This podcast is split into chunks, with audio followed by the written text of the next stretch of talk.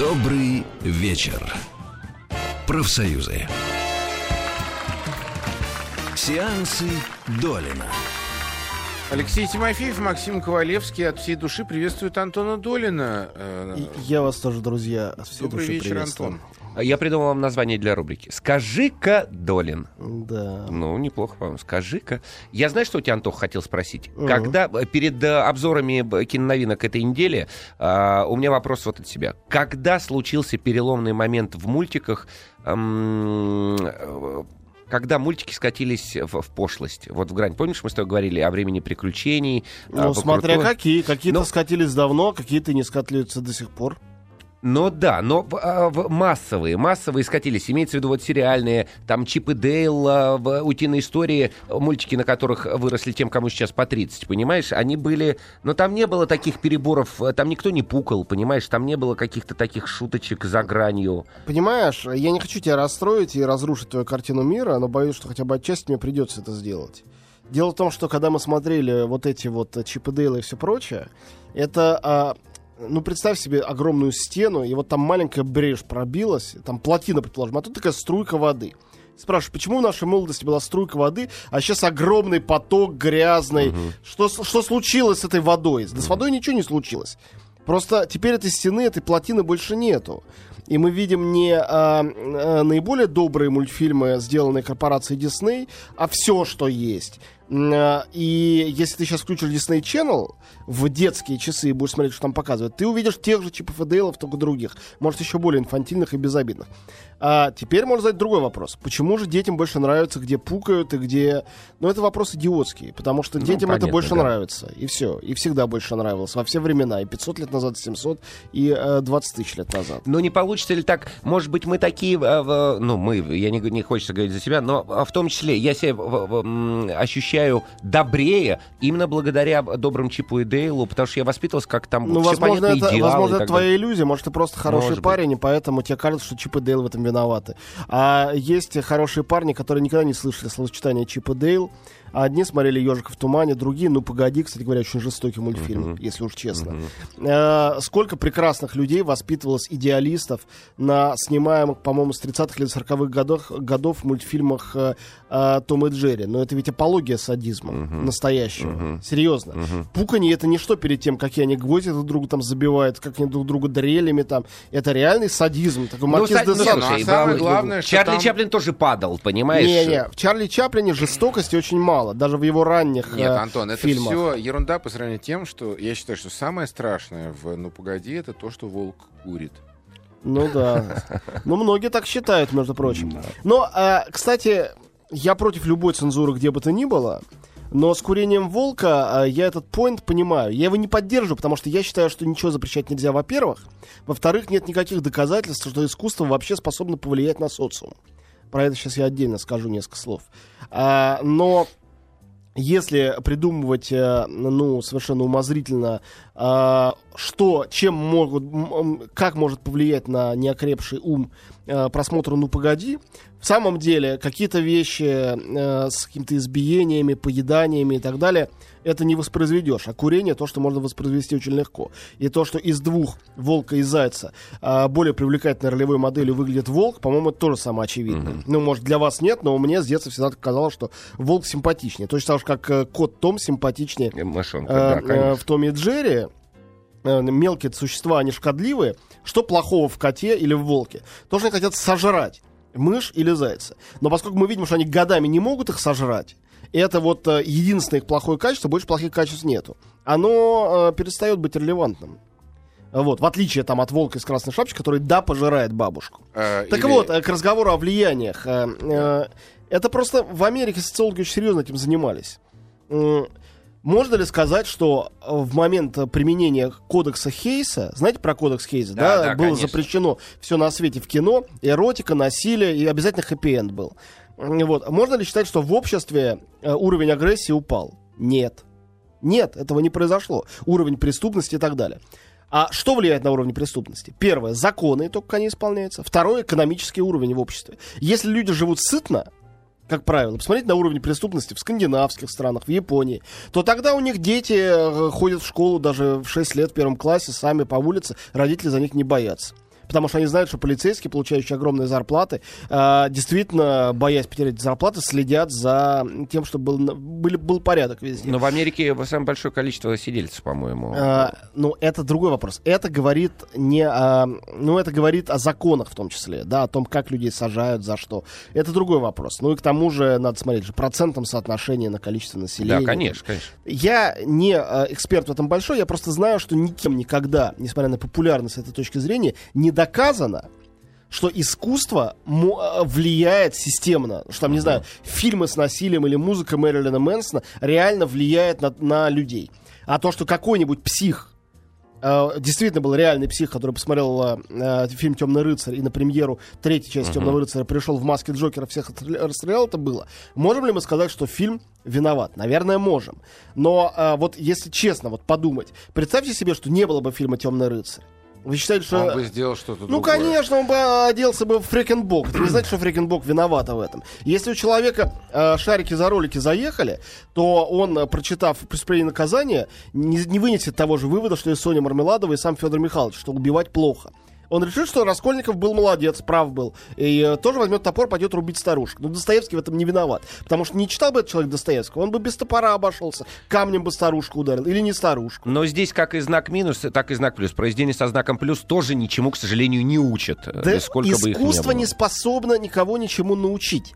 Искусство способно дать человеку наслаждение и способно медленно на протяжении лет и десятилетий сформировать его поведение, его характер. Но, но на какой-то импульсивный его поступок повлиять. Но вот представьте себе человека, который столько смотрел гангстерских фильмов, что сам стал гангстером. Ну, это возможно, но это исключение из правил. Это не может быть системным. Вот все, что я хочу сказать. Это понятно. Это Вот. по- Я читал потрясающую книжку, всем советую, кто не читал, «Гаморра». Документальный роман, исследование. По нему сделали художественный фильм «Гамора», тоже хороший. А, про неаполитанскую мафию, Я видел который называется гениальнейший. Фильм отличный, но книжка тоже замечательная. Как, Книжка как доку- главного докумен- актера зовут? э, документальная. Я, я не знаю, о, о ком именно ты говоришь. Э, Там есть Тони Сервилла замечательный. Да, да, великолепно. Ну, там ансамбль целый. Так вот, я о другом, о том, что там рассказывается, как они все э, там тащатся от э, лица со шрамом.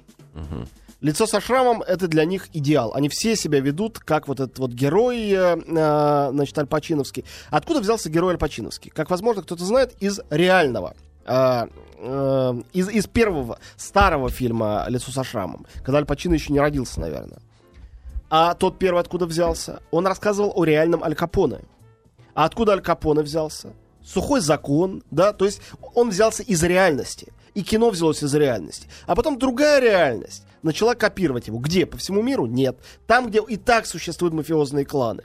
Просто они взяли эти киношные обличия, стали на себя применять. Вот и все. Поэтому кино не виновато. Искусство не виновато. Искусство может быть соучастником. Вот там случай Лени Рифеншталь. Конечно, может. И является.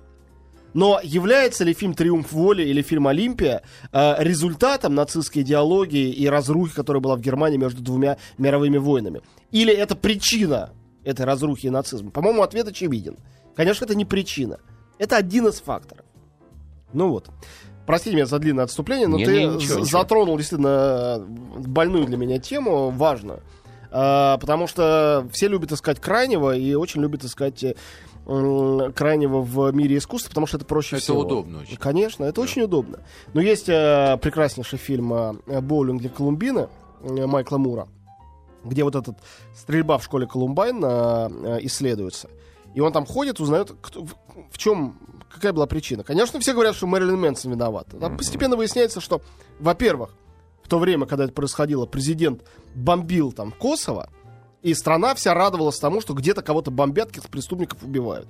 А во-вторых, в стране такие законы в Америке, что патроны и ору- оружие можно сказать по интернету, а патроны Но можно «Слон» купить... еще был купить, фильм. э, да, слон был через год после этого, позже. Вот, а патроны можно купить в это самое. Значит ли это, что Мэрилин Мэнсон вообще не повлиял? Ну, наверное, он тоже повлиял. Но одного Мэрилина Мэнсона точно было бы мало. Если патроны бы в магазине не продавались, никакой Мэнсон ничего бы не это самое не сделал.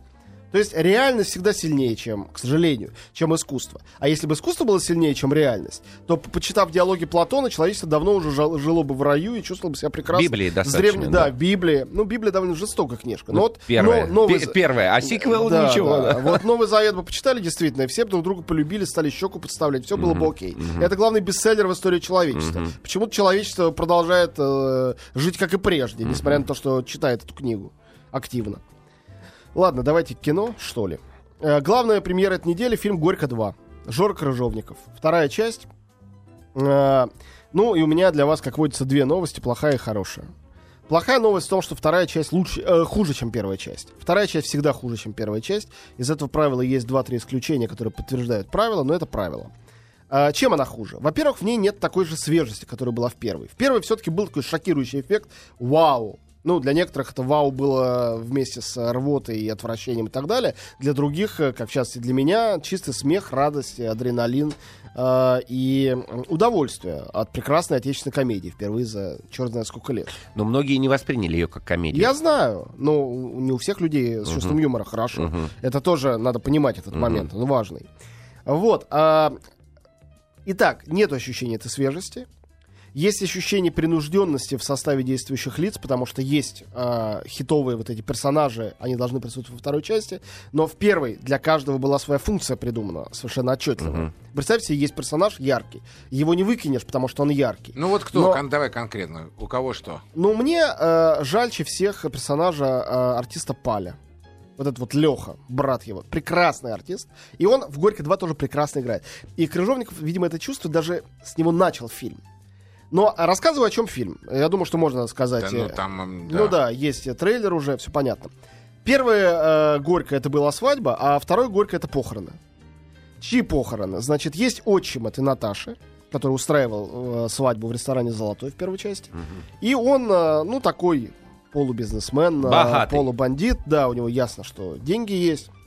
На него наезжают какие-то криминальные конкуренты, расстреливают его машину в самом начале фильма. Но он остается в живых. А Он понимает, что единственное, что он может сделать, чтобы его не расстреляли до конца, это притвориться Прикинуться мертвым да. сымитировать, собственно, смерть. Но как только он ее имитирует, тут же появляются люди разные, посторонние. Он понимает, что, возможно, они донесут до тех, кто стрелял, что он на самом деле жив. И ему приходится всерьез разыгрывать собственные похороны, и вся семья должна быть соучастником. Соответственно, некоторые члены семьи, для них придумано, что они должны там делать, а для некоторых не придумано. И ярчайшие персонажи остаются просто еще один чувак, который тоже несет гроб, условно говоря. А, и стараются артисты, и старается режиссер, но не, для, не всех он там пристроил. Например, Егора Корешкова, тоже талантливого артиста, собственно, жениха из первого Горько, он здесь на середине сюжета довольно хитроумным образом просто убирает. Его, не- он исчезает, он появ- чтобы появиться снова в конце. Вот. а, но, с другой стороны, та же самая Юлия Александрова, которая, а, собственно, невеста была там, и здесь э, жена, и она, собственно, жена Жора Крыжовникова, видимо, его муза. Здесь она проявляется совершенно с другой стороны, она очень хороша. И а, сюжет этот больше всего похож э, э, на одну из самых гениальных пьес э, в истории русской литературы, пьесу Сухого Кобылина «Смерть Тарелкина» про э, чиновника э, Хапугу, который э, попал в жуткую ситуацию с долгами, и он имитирует собственную смерть. Устраивает похороны с восковой куклой, э, подложив в гроб тухлую рыбу, чтобы так сильно воняло, чтобы никто не подошел и не проверил. Сам переодевается, изображает другого человека. И тут один из кредиторов, его начальник, э, генерал Варавин, приходит на эти похороны, тоже переодевшись. Э, и этот Тарелкин изображает некого Силу Силыча Копылова, мещанина, а генерал Варавин капитана полутатаринца. То есть такая игра масок сумасшедшая, где они пытаются друг у друга эти деньги и некие подметные письма э, добыть. Потрясающая вещь, без положительного героя, дико смешная, жестокая, которую лет 30, по-моему, поставить не могли, после она была написана, настолько она была жесткая для своего времени. И вот, конечно, «Горько 2» очень похоже, потому что здесь тоже появляется еще один персонаж, и тоже, конечно, он слегка переодетый, то есть он не тот, за кого себя выдает. А, вдруг появившийся после смерти вот этого главного героя, мнимый, его лучший друг. Сослуживец, тоже десантик, и, главное, похож на него, как две капли воды. В синем берете, тоже с усами, такой корпулентный здоровяк, который э, как бы занимает его место, становится главой семьи, организатором похорон, э, всех по-братски, по-отцовски э, обнимает, э, утешает в этой ситуации. И э, его играет Александр Робок. шикарно играет, потрясающая роль лучшего этого артиста. Вообще хороший характерный артист. Очень хороший Но актер, здесь он, а, ну, он король этого фильма, действительно. Лучшее, что там есть.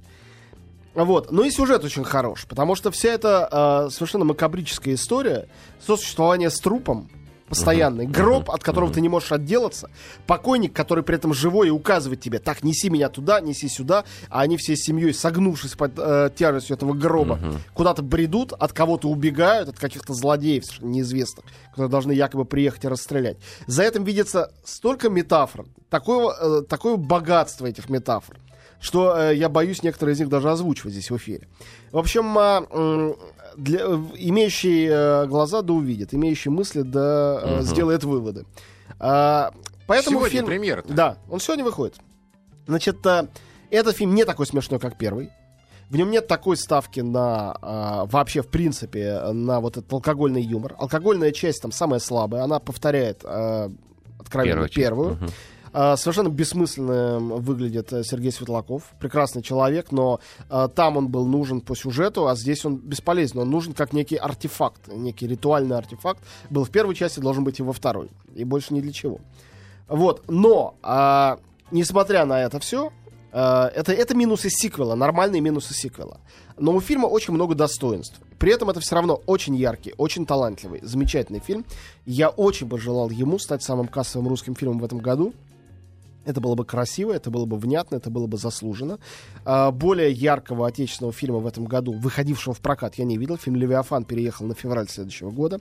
А, значит, а, я считаю, что по комической части Жоры Крыжовникова сегодня, в сегодняшнем кинематографе российском равных нету. Никто не делает таких комедий, как он, никто не умеет просто. А, и я очень рад, что третьей части Горько не будет, потому что свадьбы и похороны прекрасная пара, не надо придумывать третью. Он сейчас собирается снимать совершенно другую э, вещь. Я уже сказал, да, что э, вот я увидел там Сухого Кобылина, а он собирается экранизировать в современных декорациях и в жанре современного провинциального мюзикла э, Островского. Э, Неожиданно. я считаю, что ожиданно. Человек культурный, э, в кино разбирается. Количество аллюзий от Кинзадзы до Звездных войн э, в Горько 2 просто зашкаливает. И Ларс фон Триер там есть, и Балабанов, и чего там только нету. И неуловимые мстители. Так что Горько 2, если вам понравилась первая часть, смотрите. Если не понравилась первая часть, все равно рекомендую рискнуть. Возможно, скажете потом мне спасибо. А может быть, проклянете мое имя и тоже будете правы.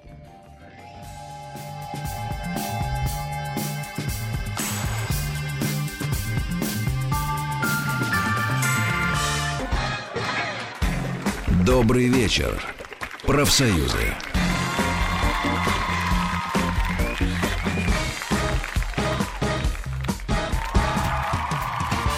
Сеансы Долина.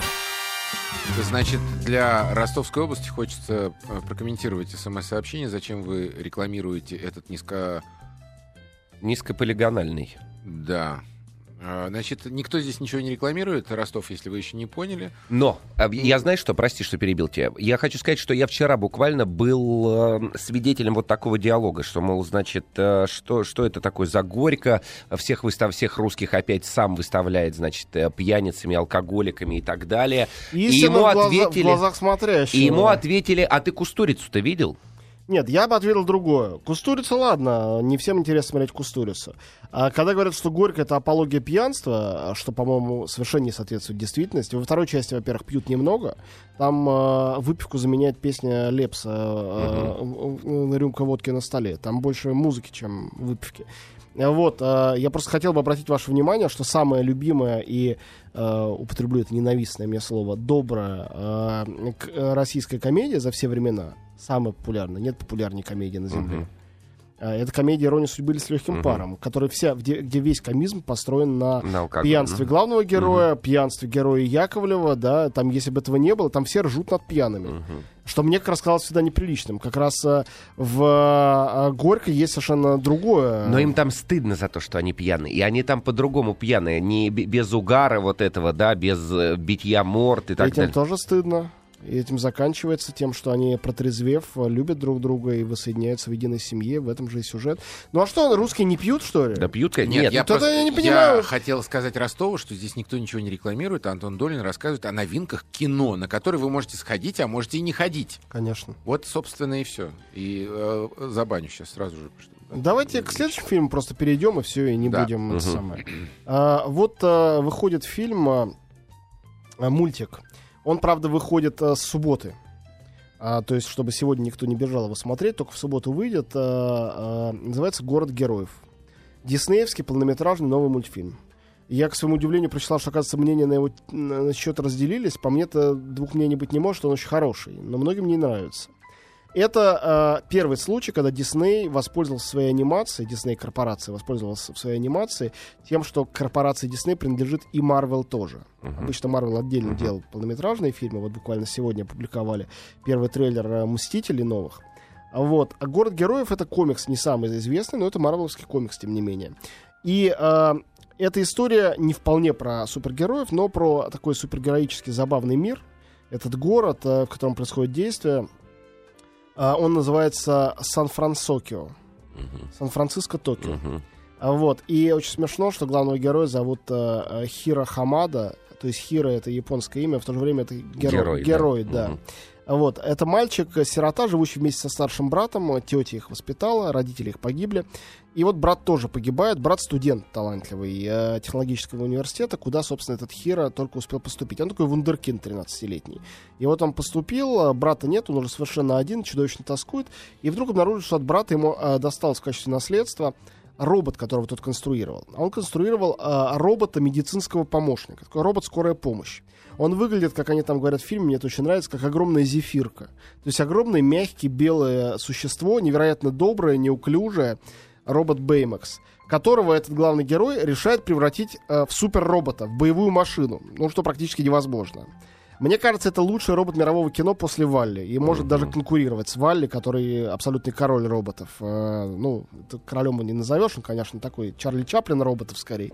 Но э, вот этот вот Бэймакс это тоже совершенно гениальное создание. Ну и дальше они все вместе начинают сражаться с э, какими-то там э, злодеем в маске Кабуки, потому что это немножко японский мир. И вот эти вот гики, это такой типичный гиковский фильм. То есть э, это фанаты э, комиксов, техники и так далее. Они герои этого фильма, они зрители этого фильма потенциальные. Они все одевают, э, надевают на себя, значит, э, костюмы, Костюмы. супергероические и пытаются свои технические умения превратить в, э, значит, суперспособности. Ну, все это довольно смешно. Э, Сюжет не сильно интересный, но мир этот очень обаятельный. И робот совершенно очаровательный. Робот, ради которого стоит идти посмотреть. А У меня, у меня оба моих ребенка это смотрели. А старшему 12-летнему дико понравились все эти очень родственные ему персонажи, эти все пацаны, которые там бегают и сражаются с злодеями. Младший влюбился тут же в робота мягкого и захотел сам быть таким же. Вообще у них что-то общее, наверное, есть. А Вот, поэтому я к тому, что это для любого возраста подойдет. И э, я вообще всегда за феминизм, но мне кажется, что Дисней на протяжении десятилетий с этим феминизмом перебарщивал. Мир его всегда был слишком таким пушистым, добрым и девчачьим. И э, большая часть полнометражных мультфильмов были сказки про принцесс, которые, конечно, смотрели и мальчики, куда им деваться. Но это было в основном для девочек. А вот это, э, конечно, для всех, но, э, ну и там есть девочка среди главных героев, но все равно это вот такой мальчишеский суперге- супергеройский мультик.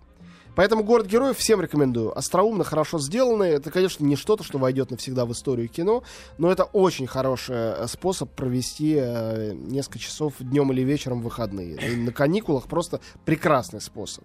Я Ну, вдруг хорошо. поймал себя на мысли, ты говоришь, что вот раньше смотрели, там мальчики смотрели то, а девочки смотрели это. Я вспоминаю свою молодость. Я смотрел тот э, мультфильм, который мне показывали в передаче «Спокойной ноч- ночи, малыши». И страшнейшим, страшнейшим разочарованием было, если это мультфильм был э, Кукольные, кукольный. они, да, Да. конечно. Хотя кукольные тоже гениальные бывали. Да, да. это Кукольный позже или поняли. карусель. Помнишь? Карусель, карусель. Вот Не, это- а я почему-то мне А ждал мне тоже карусель. карусель нравилась. Мне-то, Так, может быть, из-за заставки. ребята, у нас Да, времени мало, времени. Да, давайте давайте, давайте. Коротко о фильмах э, более узкого проката. Два музыкальных фильма, документальных. Первый Бьорк Biophilia Live. Сам еще не смотрел, очень хочу посмотреть. Э, Последнее, говорят, выдающееся супершоу Бьорк э, по ее последнему по времени альбому Биофилия э, превращено в фильм. Я убежден, что это должно быть сверхзрелищно и здорово. А, И фильм, который называется «20 тысяч дней на земле», а, фильм про Ника Кейва, где он как бы играет сам себя. То есть ему написали сценарий, но он играет Ника Кейва и как бы э, среднестатистический день Ника Кейва. Я думаю, что опять для любителей этого артиста, как для любителей Бьорк, это вот праздник посмотреть на большом экране. Фильм «Дурацкое дело нехитрое» Ганс Петер Моланд. Редчайший случай, норвежский фильм на большом экране у нас. Э, на самом деле отличная, э, хотел сказать черная комедия, на самом деле это драма. Но она с великолепным черным юмором, это драма. Это история человека, у которого убили сына. Он знает об этом в начале фильма. А он снегоуборщик по работе, по профессии. И этот снегоуборщик, у которого есть вот его гигантская снегоуборочная машина и две здоровые руки, там, не знаю, лопата в багажнике, решает при помощи этих инструментов нехитрых э, всю наркомафию, которая виновата в гибели его сына, уничтожить. И делает это в течение всего фильма. Играет главную роль э, Стеллан Скарсгард. Я считаю, один из самых выдающихся артистов наших дней, который и в «Мстителях» играет, и у фон Триера играет, и вообще чего он только не может. Он действительно столь разностороннего артиста в Скандинавии сегодня нет точно, а может во всем мире нет. Как еще раз называется кино? «Дурацкое дело нехитрое». Мгм. Это Русское прокатное Мгм. название совершенно Ну неплохое. да. Вот. а, кроме этого выходят а, а, еще два необычных фильма. Я, наверное, об одном только из них успею рассказать. А о втором а, после нашего маленького перерыва. Значит, фильм «Одержимость». Победитель фестиваля в Санденсе. а, то есть американский фестиваль независимого кино. Дебют, насколько я знаю, Дамьен Шазель, режиссер. Первый фильм, режиссер никому не известный. Шикарная картина. «Одержимость» — это название русское. Вообще называется «Why Plash». Это название известного джазового стандарта э, такого популярного, как «Караван». «Караван» тоже там звучит, кстати, в фильме. Это консерватория, знаменитая, нью-йоркская, где молодой мальчик, очень честолюбивый, э, учится на барабанах играть. Его берет свой оркестр местный дирижер, дирижер и преподаватель. э, совершеннейший тиран, садист и так далее. И весь фильм это, в общем, дуэль между э, этим юношей, играющим на барабанах, и дирижером. Звучит, возможно, скучновато. Смотришь это как триллер, оторваться невозможно. Все это под эту барабанную дробь, под джаз, который они играют. Потрясающе энергичное, мощное, сильное, совершенно ни в чем не слащавое кино. Это вовсе не тот фильм, где вы в конце будете ждать, что э, все выйдут на сцену, сыграют э, какую-нибудь красивую музыку, и весь зал э, э, счастливыми слезами расплачется и скажет, он все-таки сделал из него знаменитого барабанщика. Нет, это не про это. Там другая развязка, там неожиданный ход, там все доходит э, до крови и до каких-то э, таких жестокостей уже не шуточных. И при этом это действительно кино о музыке. Шикарное кино о музыке. Здорово. Черный лебедь, но в оркестре. да? Немножко, да. Только совсем без мистики и без психоза. То есть психоз, ну, там есть, но он нормативный. Это не психоз э, такой патологический. Но да, да, это кино о творчестве и действительно об одержимости творчеством. А, очень здорово играет молодой парнишка. Ну, это, видимо, первая его роль. Э, шикарно просто. Он на себе весь фильм несет. И вообще мне очень нравится, когда в качестве основного саундтрека бывают такие фильмы, использованы барабаны. Потому что в кино, извините меня за банальность, а, одной из важнейших э, составляющих это ритм. И вот здесь этот ритм задан музыкой и поддержан монтажом, экраном. Монтаж там иногда делается в ритме, в некоторых сценах, в ритмах барабанной дроби.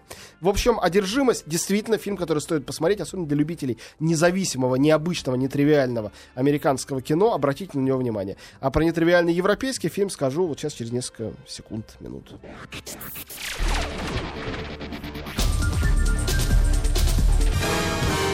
Добрый вечер. Профсоюзы. Сеансы Долина. А, обещал еще один необычный фильм, рассказываю. А, а, Оливье Саяс, известный французский режиссер, сделал в Швейцарии фильм «Зильс Мария». «Зильс Мария» — это э, горы в Швейцарии, где происходит действие. А, это очень необычная картина. А, с одной из самых лучших за последние годы ролей Жюльет Бинош.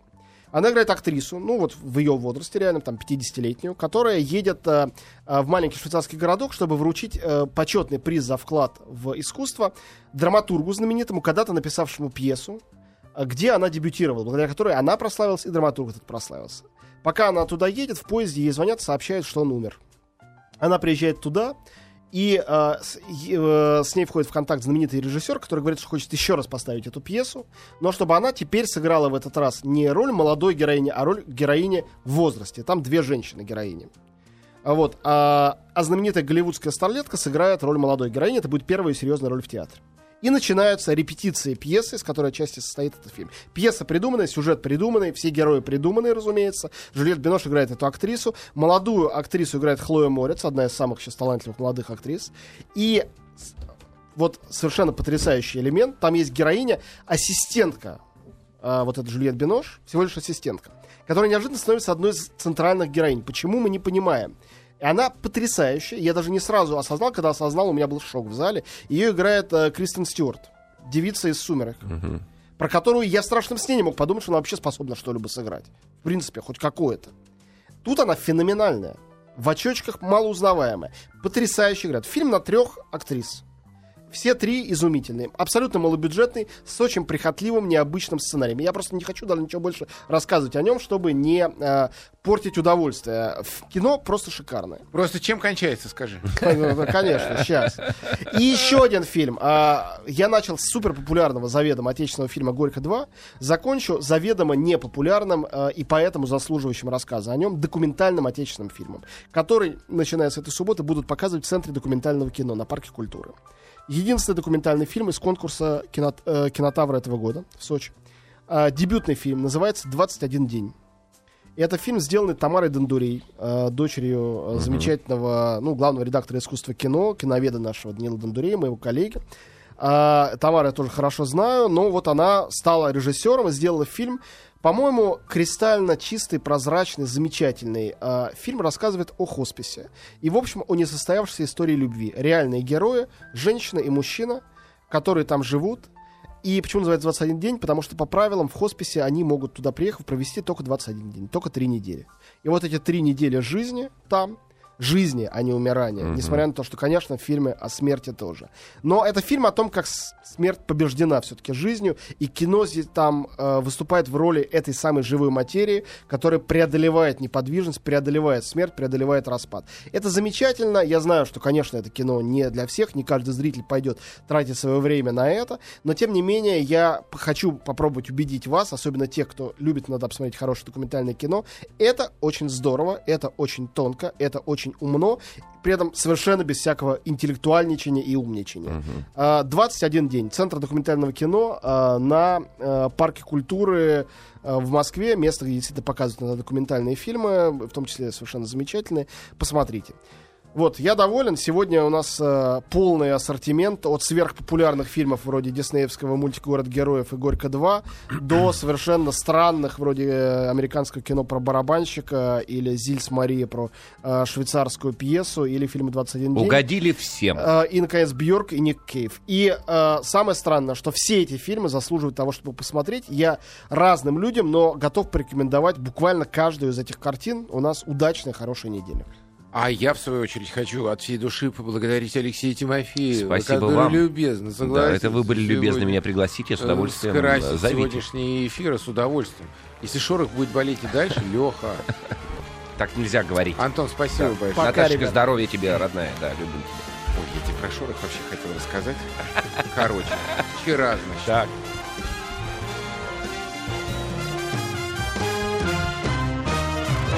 Добрый вечер. Профсоюзы.